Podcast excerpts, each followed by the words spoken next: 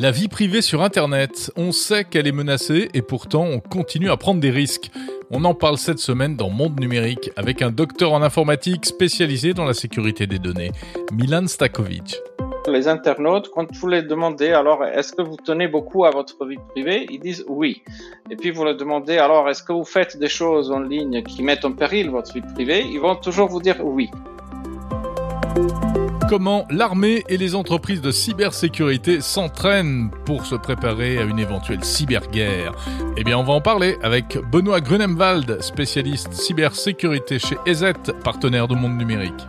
Nous avons formé euh, une équipe euh, pour mener des opérations de défense euh, fictives contre des cyberattaques à un niveau très large. Ce n'est pas tout. Avant cela, on va examiner en détail toutes les annonces Apple on va parler du futur connecteur européen unique pour les smartphones et de Vivatech. Bienvenue dans Monde Numérique numéro 51.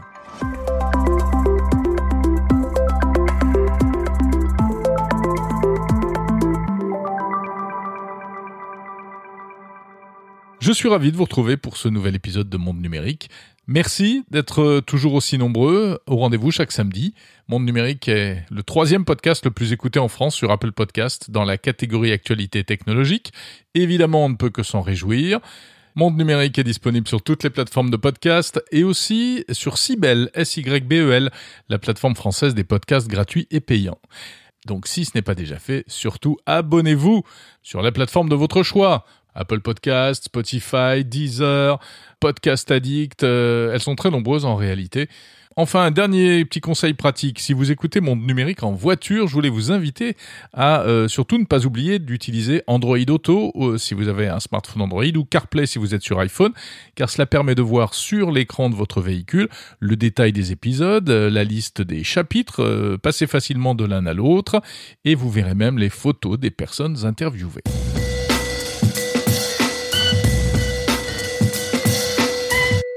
Les fans d'Apple étaient devant leurs écrans lundi soir pour suivre la keynote d'ouverture de la WWDC, la conférence des développeurs d'Apple, avec un flot d'annonces. Alors, d'abord, deux nouveaux ordinateurs, un MacBook Air, l'ultra léger, et un MacBook Pro en format 13 pouces, donc petite taille, tous les deux équipés de la nouvelle puce M2 qui a été présentée à l'occasion.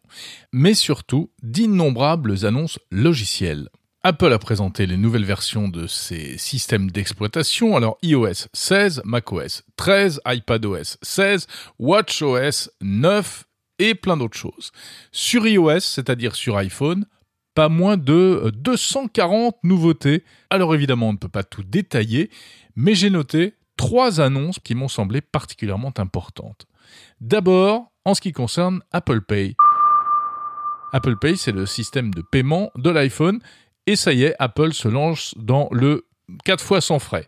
On va pouvoir faire des achats et payer en 4 fois sans frais en utilisant uniquement les services financiers de la marque Apple. Alors, ce ne sera pas disponible et ce n'est pas disponible pour l'instant en France, mais cette annonce est remarquable parce que, et elle a été d'ailleurs très commentée, euh, y compris en France, parce que, eh bien, ça y est, c'est la concurrence contre les banques et les organismes de crédit qui s'organisent et qui vient des GAFAM.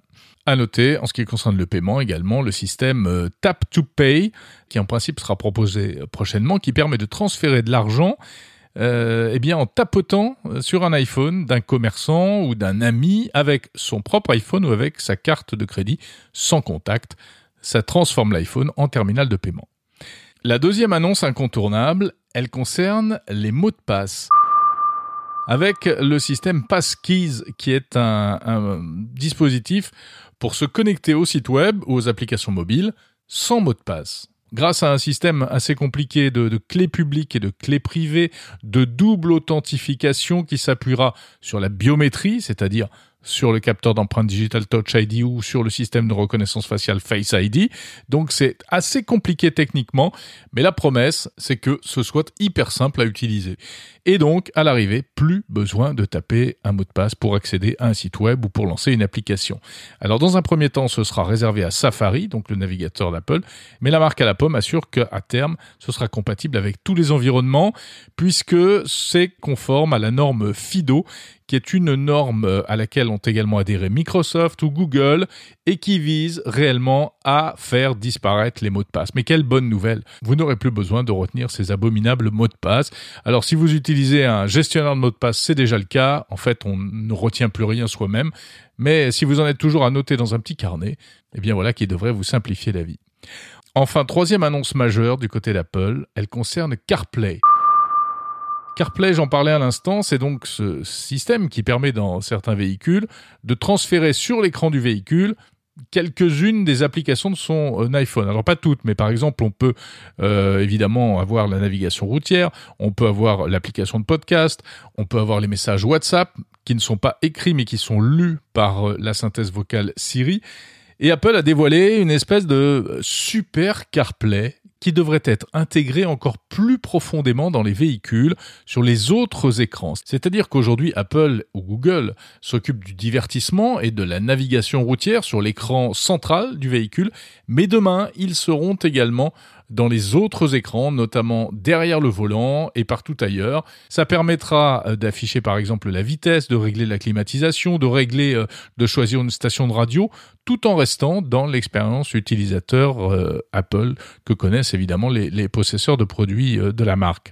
On pourra aussi personnaliser son tableau de bord avec des widgets comme la météo ou le calendrier. Donc c'est une incursion franche d'Apple dans l'automobile.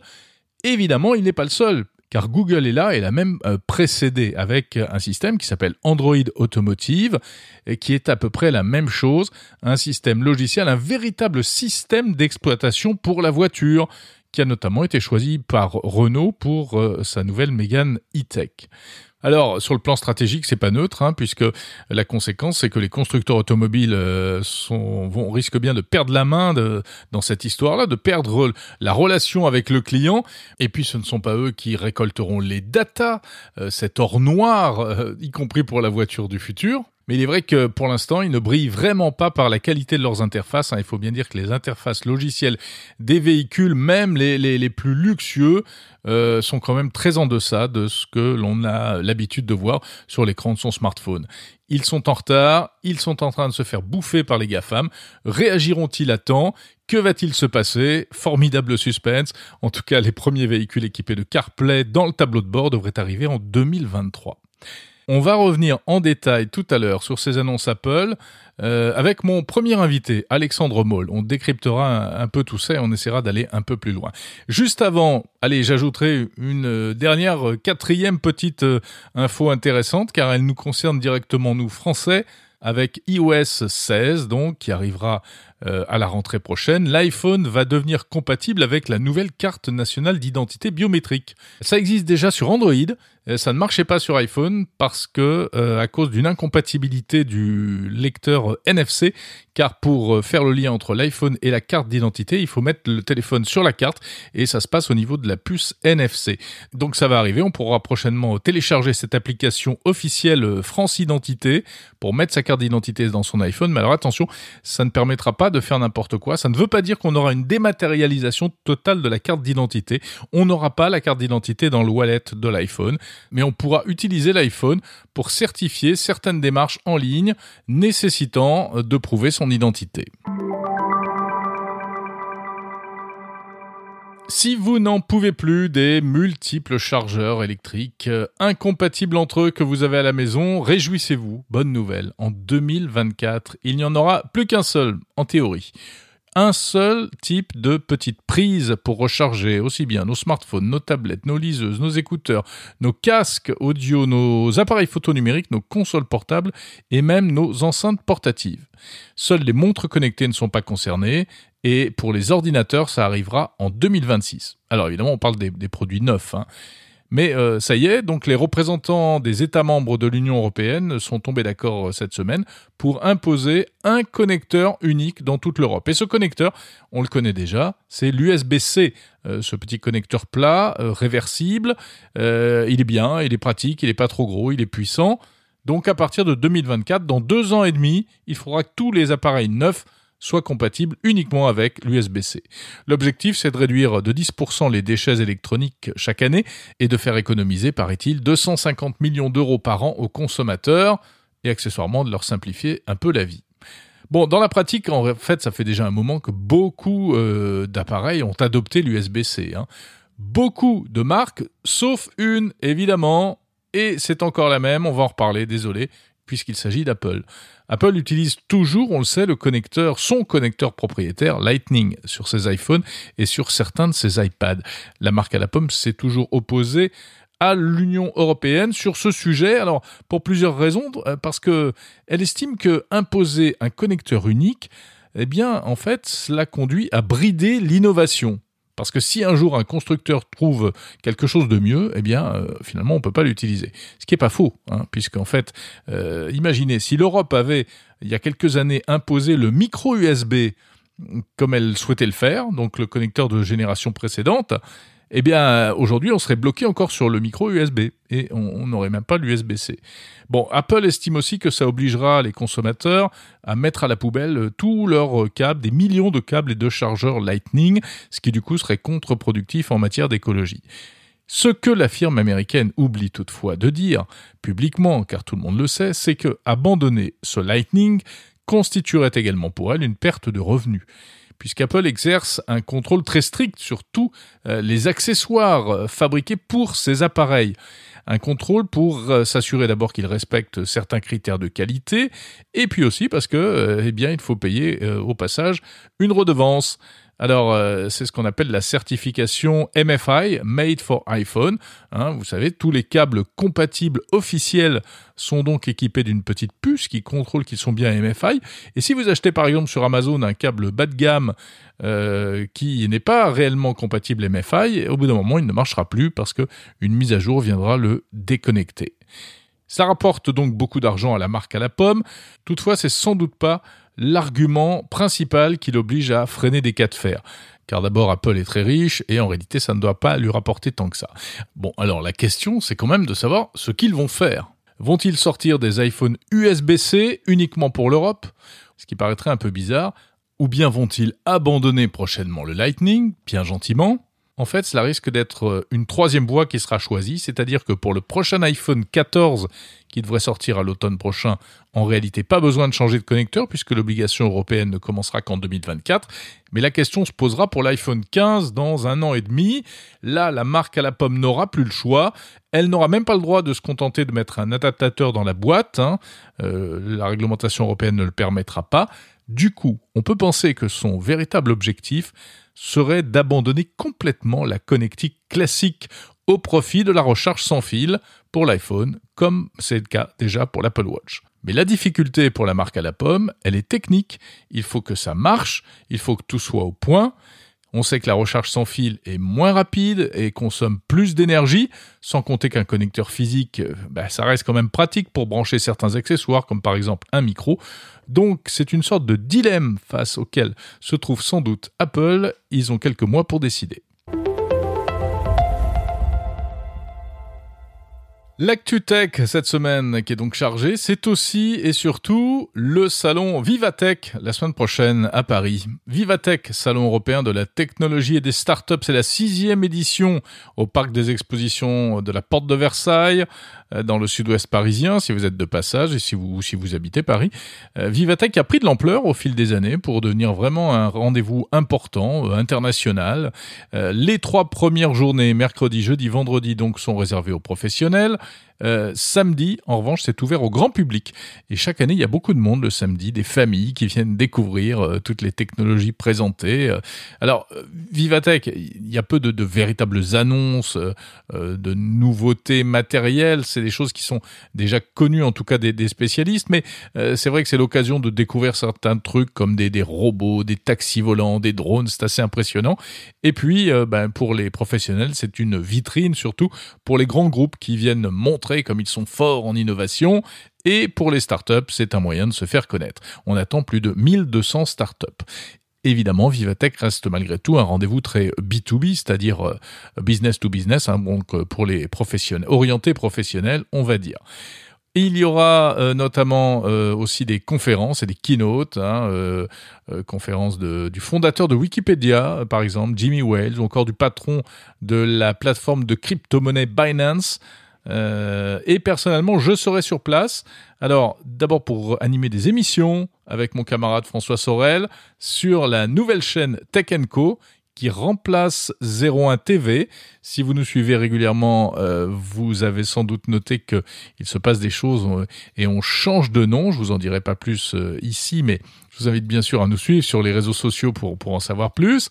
et puis, je vous ferai vivre, bien entendu, ce Vivatech 2022 dans Monde Numérique la semaine prochaine. Ça aura d'ailleurs une saveur particulière puisque cela fera un an que ce podcast existe. Euh, Monde numérique avait été lancé exactement l'an dernier à l'occasion de Vivatech 2021. C'est pas tout. À cette occasion, j'aurai également le plaisir de vous proposer une opération spéciale avec EDF, qui est partenaire de Monde Numérique.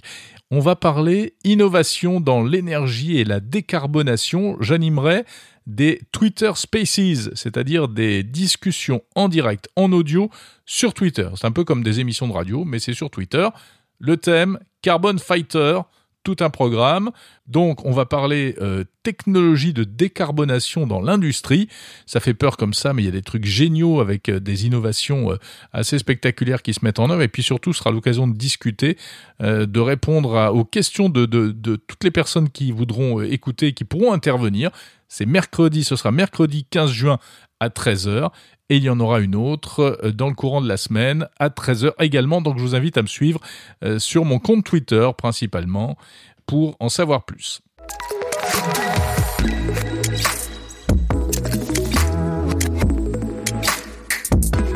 Et si nous cédions maintenant la parole à quelques invités, les interviews de Monde Numérique cette semaine, on va tout d'abord reparler d'Apple.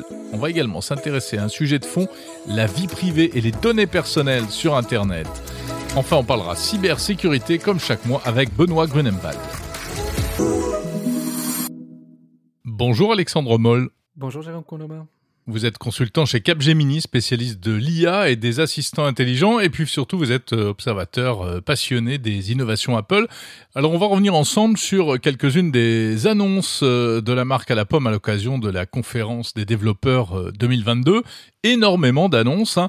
Commençons peut-être par ce qui va concerner directement les utilisateurs d'iPhone lorsque arrivera la mise à jour iOS 16 ce sera la possibilité de personnaliser l'écran verrouillé de l'iPhone. Euh, c'est assez innovant ça.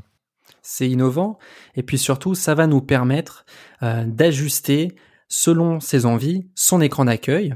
Donc c'est un peu comme ce qu'on avait avec l'Apple Watch, hein, c'est-à-dire on peut changer facilement la police euh, de l'heure ou bien encore la couleur. Donc finalement, il y en aura pour tous les goûts. Quelqu'un qui veut mettre du rose, quelqu'un qui veut mettre du vert, une image de sa famille, ou bien encore euh, des widgets adaptés à son emploi du temps. S'il est au travail, quelqu'un pourra mettre le widget calendrier. S'il est au sport, il pourra mettre les widgets relatifs euh, au sport, à la fitness. Donc ça, c'est vraiment, je trouve, euh, une belle nouveauté qu'on attendait depuis longtemps. Alors c'est vrai, c'est des choses qu'on pourrait trouver chez Android, mais que le qu'Apple le fasse et qu'Apple le fasse bien, c'est un vrai plaisir. D'autant plus qu'on a des nouveautés hein, sur les notifications qui sont plus dynamiques, donc, euh, je prends l'exemple hein, d'un Uber. On pourra voir euh, son arrivée et le trajet du Uber directement depuis son écran d'accueil. Donc ça, c'est euh, une belle petite nouveauté, je trouve. Alors, on a le terrain qui est préparé pour l'iPhone 14.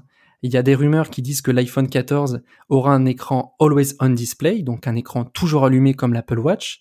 Il y a vraiment des chances, hein, comme Samsung le fait et les autres téléphones Android, qu'on ait un écran toujours déverrouillé et mmh. euh, toujours allumé, pardon, et ça fait du sens. Ça fait du sens avec euh, toutes ces nouvelles euh, informations sur l'écran. D'une manière générale, Alexandre, qu'est-ce que vous avez pensé de cette keynote? Est-ce qu'il y a un fil directeur, il y a une logique globale de la part d'Apple? Je pense que Apple veut se mettre au niveau euh, de tout le monde, voire d'en proposer plus et d'imposer ses propres applications. Enfin, je prends euh, l'exemple de Plan. Oui, l'appli de, de navigation GPS. Aujourd'hui, Plan est très complet et il sera encore plus demain. Moi, je suis utilisateur de Plan et vraiment, je suis très agréablement surpris euh, qu'ils ajoutent des nouveautés comme ça au fil de l'eau. On n'a pas besoin d'attendre euh, les updates et les, euh, donc les mises à jour pour avoir des nouveautés. Hein. Je prends l'exemple de la vitesse qui arrive euh, en France, l'affichage de la vitesse, ou bien euh, les alertes. On peut maintenant dire s'il y a un danger. Alors bien sûr, pas de radar puisque c'est la législation française qui veut ça, mais c'est quand même appréciable. Alors Apple a annoncé hein, qu'on aurait enfin les pistes cyclables en France, dans les agglomérations françaises, qui devraient arriver. Hein, ça devrait arriver avec iOS 16. Alors Apple est quand même en retard hein, en matière de logiciel de navigation par rapport à Google. Ils ont très très mal démarré, hein. euh, mais je trouve qu'ils se rattrapent. Hein. On a la nouvelle carte qui devra arriver, une nouvelle carte hein, où les informations sont encore plus riches. Euh, c'est assez sympathique. Je ne sais pas si vous l'avez vu, mais euh, en démo quand même, euh, du moins à San Francisco, ça met une belle claque. Oui, la, puis la 3D, c'est toujours assez bluffant, forcément sur les, les bâtiments, reconstitution 3D, c'est assez impressionnant. Mais finalement, pour notre vie de tous les jours, hein, par exemple quelqu'un qui prend les transports en commun, je trouve c'est très très agréable d'avoir notre trajet avec les lignes de métro, les bus, voilà tout ça est désormais intégré à plan, on n'aurait pas besoin de télécharger une autre application ou de passer par une autre. Donc je trouve ça pas mal quand même que dans cette application, je dirais en général de transport, pour euh, euh, partir d'un point A à un point B, on ait toutes ces infos. Vélo, mhm. transport, voiture. Alors côté euh, ordinateur MacBook maintenant avec macOS 13, la grosse nouveauté, c'est Stage Manager, un système pour mieux organiser ses applications sur son écran. C'est ça. Alors c'est vrai qu'au début, moi, ça m'a fait penser à Windows Vista. ah oui, carrément. Oui, euh, cette petite, euh, voilà, ces fenêtres un petit peu inclinées sur la gauche, euh, ça m'a rappelé ce que proposait Windows Vista au début. Bon, je trouve que c'est une bonne chose. Et ce qui est encore plus impressionnant, c'est quand c'est porté sur iPad. Alors, un iPad qui est branché en USB-C avec un clavier et Stage Manager ouvert, on croirait avoir un Mac. Puisque finalement, maintenant, avec l'iPad, avec le nouvel iPadOS euh, 16 qui va sortir, on aura la possibilité de redimensionner les fenêtres, de les mettre côte à côte, un petit peu ce qu'on a sur macOS. Mhm. Même si euh, l'iPad euh, a quand même du mal à se hisser à, la hauteur d'un Mac, d'un ordi. Il y a plein d'applications qui sont pas vraiment optimisées pour l'écran d'iPad. Euh, et puis le système de pointage, même si maintenant on peut connecter une souris, ça fait encore un peu bricolage. Hein. Ça fait encore un peu bricolage. Ils ont fait des efforts là-dessus. Maintenant, on imagine qu'avec la puce M1, qui est la même euh, qu'on a sur les Mac, on pourrait avoir des, de meilleures applications et peut-être une meilleure expérience ordinateur sur un iPad. Alexandre, il y a une annonce euh, qui moi personnellement m'a vraiment interpellé et ça concerne l'automobile. La voiture, on connaît CarPlay, le système qui permet de déporter sur son écran euh, central de, voiture le contenu de son iPhone, enfin en tout cas certaines applications. Mais là, Apple prépare un super CarPlay qui pourra, dans le futur, prendre la place euh, euh, entièrement du tableau de bord dans la voiture. C'est vraiment une stratégie euh, à long terme là qui se dessine. Alors oui, c'était impressionnant hein, cette annonce de Apple CarPlay puisque là on a Apple dans notre voiture. Alors on a les infos hein, relatives à la vitesse, euh, à l'essence hein, qui nous reste, et puis tous nos widgets habituels. On peut avoir facilement accès à ses contacts, à sa musique. vraiment, c'est quelque chose qui m'a beaucoup plu, et je pense qu'Apple va dans la bonne direction. Alors, certains partenariats avec des constructeurs ont été annoncés. On a vu Renault. Et la question qu'on pourrait se poser, c'est, cette super interface, euh, est-ce qu'on va la proposer en mise à jour euh, gratuite aux utilisateurs? Donc, par exemple, si j'achète ma Mégane e-tech électrique aujourd'hui, est-ce que j'aurai la mise à jour demain de ce super CarPlay? Ou bien est-ce que il faudra attendre d'acheter voilà une voiture à partir de fin 2023 qui intégrerait euh, ce Super CarPlay. C'est bien euh, de le nommer comme ça, Super CarPlay. Je trouve que ça, hum. ça va bien avec euh, l'annonce. Et puis, il y a une bataille avec Google sur ce terrain-là. Hein il y a une vraie bataille avec Android Automotive.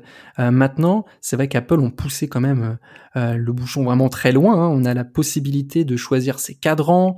Euh, donc, si on veut quelque chose d'un peu plus sport, quelque chose de plus traditionnel avec les aiguilles, on imagine demain, comme le fait Apple avec Hermès ou bien encore Nike, des cadrans. Donc, ça c'est pas des cadrans, mais ça serait plutôt des des informations de la voiture personnalisées. Donc on pourrait imaginer un Mercedes euh, dans CarPlay ou un BMW, enfin voilà, des informations euh, ou des cadrans spécifiques. je dis cadran, mais c'est parce que je, ça me fait penser quand même à la. Oui, mais ça ressemble à ça. Je sais pas si euh, vous avez vu Jérôme, mais il y a certains icônes, alors certains, voilà, qui, qui, font vraiment penser à iOS, à l'Apple Watch, à l'iPad. Donc finalement, c'est faire passer, faire ajouter vraiment la voiture dans l'écosystème Apple. Et je pense que euh, quand on est quand on est équipé, quand on a les produits Apple, eh bien euh, c'est une vraie euh, aubaine d'avoir ces outils-là. On sait que Apple a travaillé ou travaille peut-être encore sur un projet de voiture, mais qui ne sort pas. on ne sait mm. pas si c'est pas abandonné ce projet. C'est peut-être ça finalement la voiture Apple. C'est le, le, logiciel en fait. C'est peut-être ça. Alors c'est vrai que c'est une une stratégie un petit peu différente de ce que faisait Apple jusqu'à là, hein, puisque Apple faisait son hardware et euh, le software qui allait bien hein, pour le Mac, l'iPhone, l'Apple Watch. Là, on a un système qui va dans toutes les voitures. Après tout, pourquoi pas? Maintenant, euh, j'imagine que le projet euh, pourrait aboutir un jour. maintenant, c'est avec l'automobile, c'est tellement particulier. on a vu Dyson aussi, hein, qui a proposé un prototype, mais qui n'est jamais allé jusqu'au bout. Donc c'est vrai que ça ferait plaisir à beaucoup de femmes de, fans, voilà, notamment quand on voit euh, ce que fait Tesla, quand même, hein, c'est euh, c'est assez pas, c'est assez brillant, hein, euh, mm. une voiture qui marche plutôt bien avec un système bien pensé. Donc c'est ce qu'on ce qu'on aimerait tous. Maintenant, voilà. Oui, en, fait, la voiture devenant de plus en plus un ordinateur sur roue et avec un moteur, il faut du logiciel et on sent bien qu'il y a une bataille des géants américains pour rentrer dans la voiture, pour occuper cette place de plateformes logicielles. Maintenant, euh, on va retomber sur des questions qu'on connaît déjà, euh, de souveraineté, de données personnelles, etc. Est-ce que tout le monde sera prêt demain à conduire une voiture Google ou une voiture Apple? Enfin, en tout cas, où la partie logicielle ou la partie tableau de bord sera assurée par Google ou par Apple? Oui, d'autant plus que bon, certains constructeurs comme Renault ont pris le choix, voilà, de de partir avec Google hein, pour la dernière euh, Megane E-Tech, donc euh, pas de OS propriétaire. Maintenant, c'est vrai que Mercedes, lui, euh, lance son OS adapté. On a vu avec l'écran géant. donc ça, c'est un choix aussi.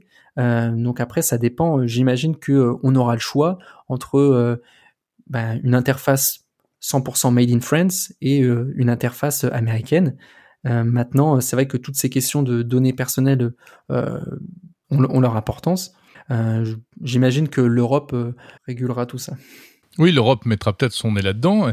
Et puis Apple continuera sans doute aussi à, mettre en avant euh, le respect de la vie privée, comme ils le font sur tous leurs produits en fait. C'est ça. Alexandre, dernier point, il n'a pas été question de VR, de, réalité virtuelle lors de cette présentation Apple. alors qu'on sait que c'est un gros sujet, hein. Apple prépare très visiblement un, casque de réalité virtuelle.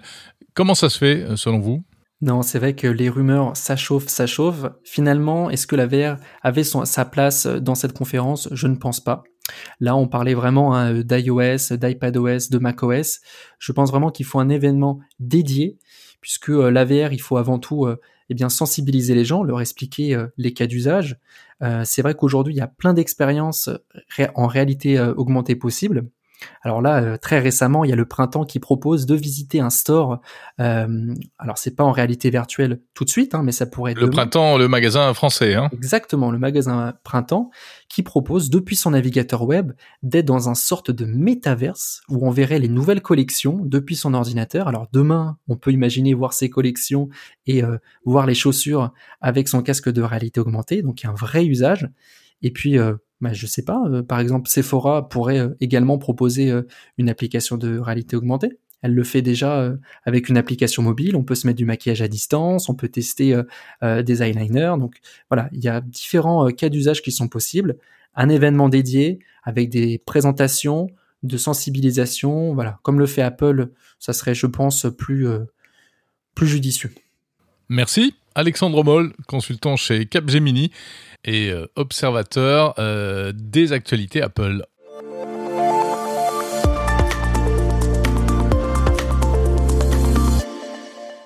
Bonjour Milan Stankovic. Bonjour Jérôme. Vous êtes docteur en informatique. Alors c'est pas celui qui répare les ordinateurs, hein. ça veut dire que vous êtes diplômé en sciences de l'informatique et vous êtes CPO, c'est-à-dire chef de produit de la société BlindNet, une start-up franco-américaine spécialisée dans la protection des données, le chiffrement des données pour les entreprises. Vous signez un livre blanc dans lequel vous parlez du paradoxe de la vie privée sur Internet. Ça nous concerne tous. De quoi s'agit-il? Alors ça, c'est euh, un concept que les chercheurs ont identifié il y a à peu près 20 ans. Donc à peu près quand euh, le web et l'Internet a commencé à prendre euh, une place importante dans nos vies, on s'est rendu compte dans la science de ce qu'on appelle privacy paradox. C'est en gros dire que les internautes, quand vous les demandez, alors est-ce que vous tenez beaucoup à votre vie privée, ils disent oui et puis vous leur demandez alors est-ce que vous faites des choses en ligne qui euh, exposent au risque, euh, qui mettent en péril votre vie privée, ils vont toujours vous dire oui. Donc c'est un peu paradoxal comment ça se fait que euh, on tient à notre vie privée, mais en même temps on, on, on mène une vie euh, sur Internet un peu périleuse. Mmh. Euh, alors, des chercheurs se sont penchés sur la question du pourquoi. Est-ce que donc cette est-ce que cette attache à la vie privée sur Internet est réelle ou c'est simplement la hypocrisie? Voilà, on a polémisé longuement dans euh, dans, dans, des cercles scientifiques. Euh, et il se trouve que le phénomène assez similaire existe euh, ailleurs. Il existe dans d'autres domaines, par exemple avec l'écologie que beaucoup de gens, vous avez leur posé la question, est-ce que vous tenez à l'écologie? Est-ce que vous êtes pro des choix qui protègent l'environnement? Ils vont dire oui. Mais après, ils vont quand même conduire une voiture, ils vont acheter des choses pas du tout euh, écologiques, ils vont faire des choix un peu à l'opposé de leurs convictions. Alors, qu'est-ce qui explique ce phénomène?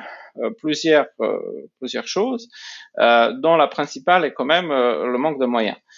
simplement, ce qui explique ces choix en écologie, c'est euh, les utilisateurs, ils peuvent euh, vouloir euh, du bon à l'environnement, mais si ça coûte plus cher, ils vont quand même choisir des choix qui peuvent se payer. Mhm. Donc avec la privacy, c'est à peu près pareil, sauf que c'est bien pire. c'est que l'utilisateur souvent il n'a pas d'alternative. Il se retrouve face à des systèmes internet, à des, des, des chaînes d'infos, à des moteurs de recherche, à des solutions qui vont simplement euh, exploiter ces données de manière euh, pas forcément euh, pas forcément conforme à l'idée de ce qu'on veut de notre protection de vie privée.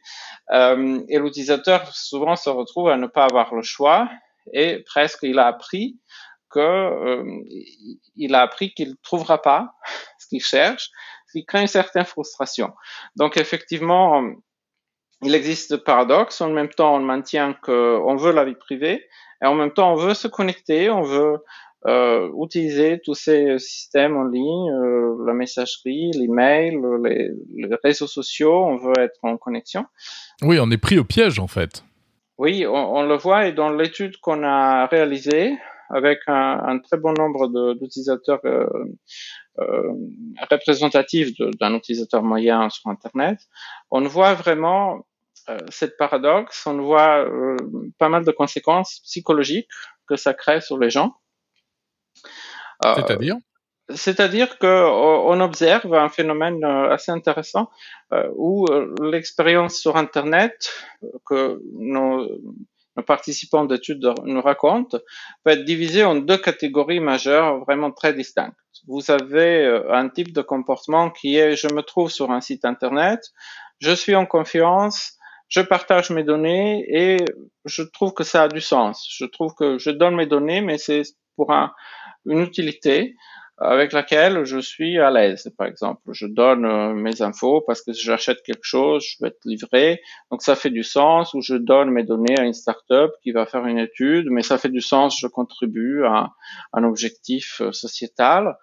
Euh, et là, je suis en confiance. Et en même temps, les mêmes utilisateurs manifestent un comportement radicalement à l'opposé, où ils disent avoir vécu des situations où ils sont sentis un peu comme, comme s'il y avait un chantage, comme s'ils devaient donner leurs données euh, pour avoir accès à un service, par exemple un moteur de recherche ou euh, euh à lire la presse en ligne, où ils ont dû accepter des cookies parfois intrusifs, où ils ont dû faire des choix qui ou, ou donner par exemple leur adresse email pour accéder à un livre blanc, euh, et où simplement ils se sont euh, ils ont ressenti un peu comme s'il y avait du chantage. Dans ce mmh. cas, ils manifestent des comportements assez intéressants où euh, 85% de nos utilisateurs racontent avoir donné des fausses informations. Bah, c'est une manière de se protéger. Oui, tout à fait. C'est un, euh, une moyen de protection qui nous montre qu'effectivement, les utilisateurs se trouvent dans une situation d'impuissance sur Internet face à un manque de choix, face à un manque de sites et d'applications et de services euh, qui protégerait leurs données personnelles et que donc ce n'est pas une hypocrisie quand ils disent on y tient, euh, mais on a on le pratique pas parce que de facto on n'a pas le choix. Ouais. Mais Milan Stankovic, est-ce que c'est pas aussi parce que euh, finalement on est dans l'ignorance? Euh, Vous parliez euh, la contradiction en termes d'environnement, mais bon, on sait bien que si on prend sa voiture, bah, c'est pas bon pour la planète. Tandis que sur Internet, on sait qu'il y a des risques, mais on n'a pas forcément conscience concrètement de ce qui peut se passer lorsque ben, on consulte tel ou tel site web. Tout à fait, vous, vous avez raison. Euh, c'est l'ignorance est une maladie très très dangereuse contre laquelle on, cherche à lutter. Euh, mais je pense que ça ça change un peu avec les nouvelles générations, moi j'ai beaucoup d'espoir parce que euh, les études, pas, pas la nôtre concrètement, on s'est pas intéressé à la question, mais Gartner s'est intéressé à la question est-ce que les jeunes sont plus conscients des risques, par exemple, de, de la vie privée sur Internet? Et il se trouve qu'effectivement les jeunes, euh, ils savent trouver des meilleurs euh, choix, ils savent utiliser des applications de messagerie sécurisées, chiffrées de bout en bout, par exemple, voilà, et qui sont beaucoup plus conscients à la fois de la puissance de l'Internet mais à la fois des dangers. Après, euh, ça change aussi pour le, public général, quel que soit l'âge, parce que heureusement, euh, il y a la RGPD en Europe. Il y a euh, des, amendes qui sont infligées à des, entreprises de grande taille tous les jours et certaines font la une de, de, la presse très souvent. Donc, je trouve que l'utilisateur moyen, il se rend compte de plus en plus de danger. Après, effectivement, quand vous dites, euh, quand on comprend pas comment ça marche, quand on comprend pas ce qui peut arriver à une donnée, euh, on a peut-être, on est peut-être plus enclin à accepter des choix un peu oui, un, peu, plus dangereux. Ah, voilà. Ouais. Merci, Milan Stakovic, cofondateur de BlindNet. Si ce sujet vous intéresse, pour en savoir plus, je vous renvoie à l'interview complète de Milan Stankovic en bonus de Monde Numérique, la deuxième partie de l'interview à laquelle vous pouvez accéder directement via les chapitres du podcast, entre encore plus dans le détail de l'activité de sa société BlindNet.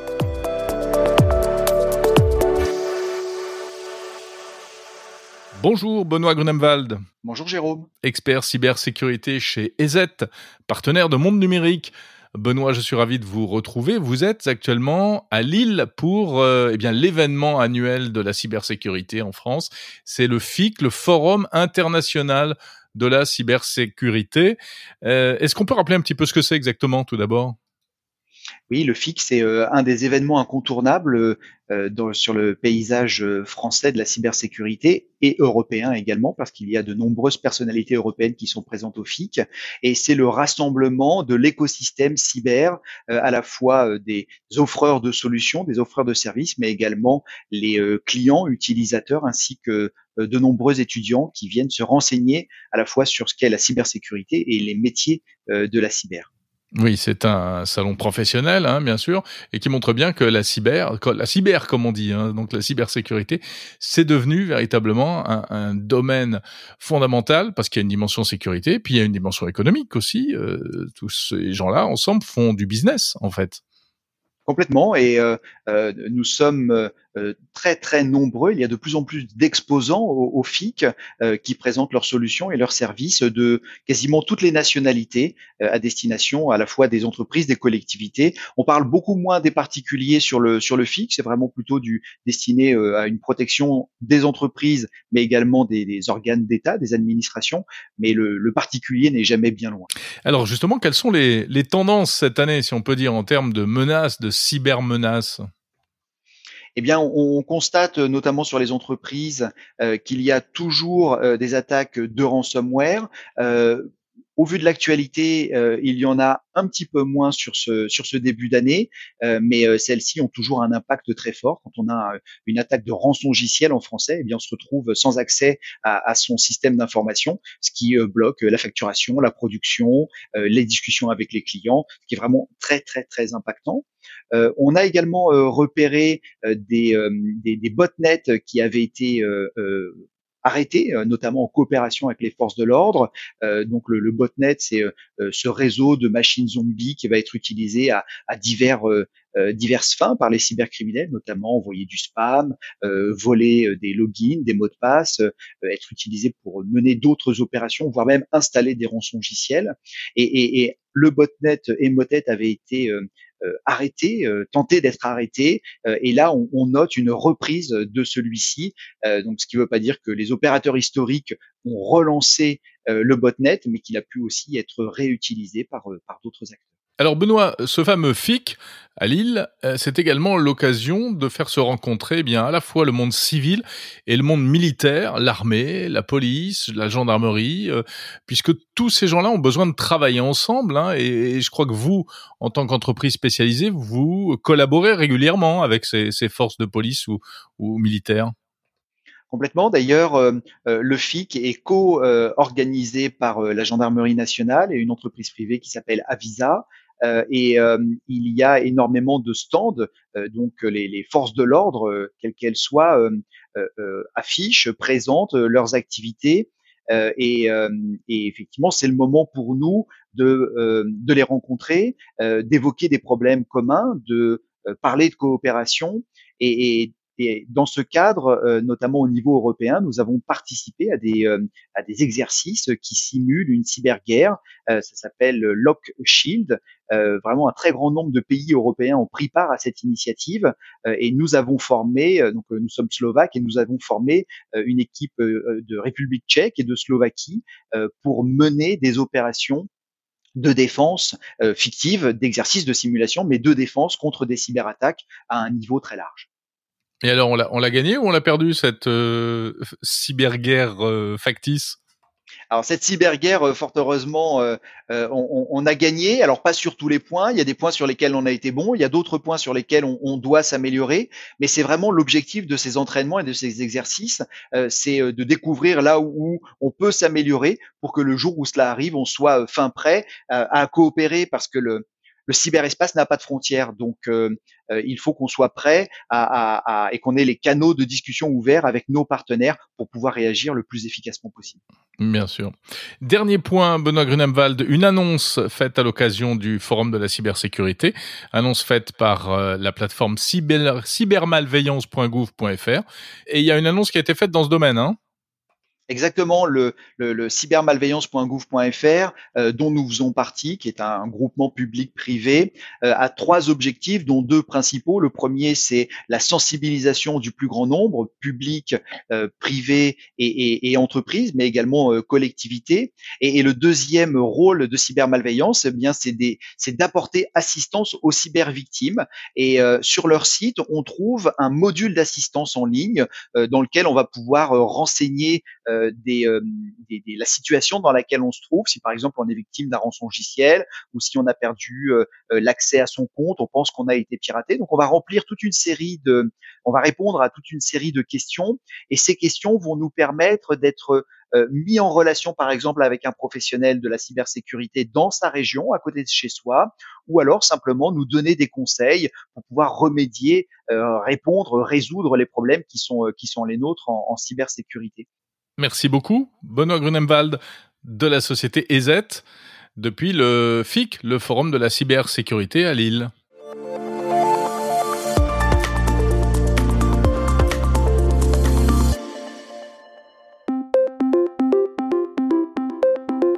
C'est la fin de Monde Numérique numéro 51. J'étais ravi cette semaine encore de passer ces plus de 40 minutes en votre compagnie. La semaine prochaine, rendez-vous à Vivatech. D'ici là, n'hésitez pas à commenter ce podcast, à le noter, à vous abonner si ce n'est pas déjà fait. Parlez-en également à vos amis. Portez-vous bien. À samedi prochain.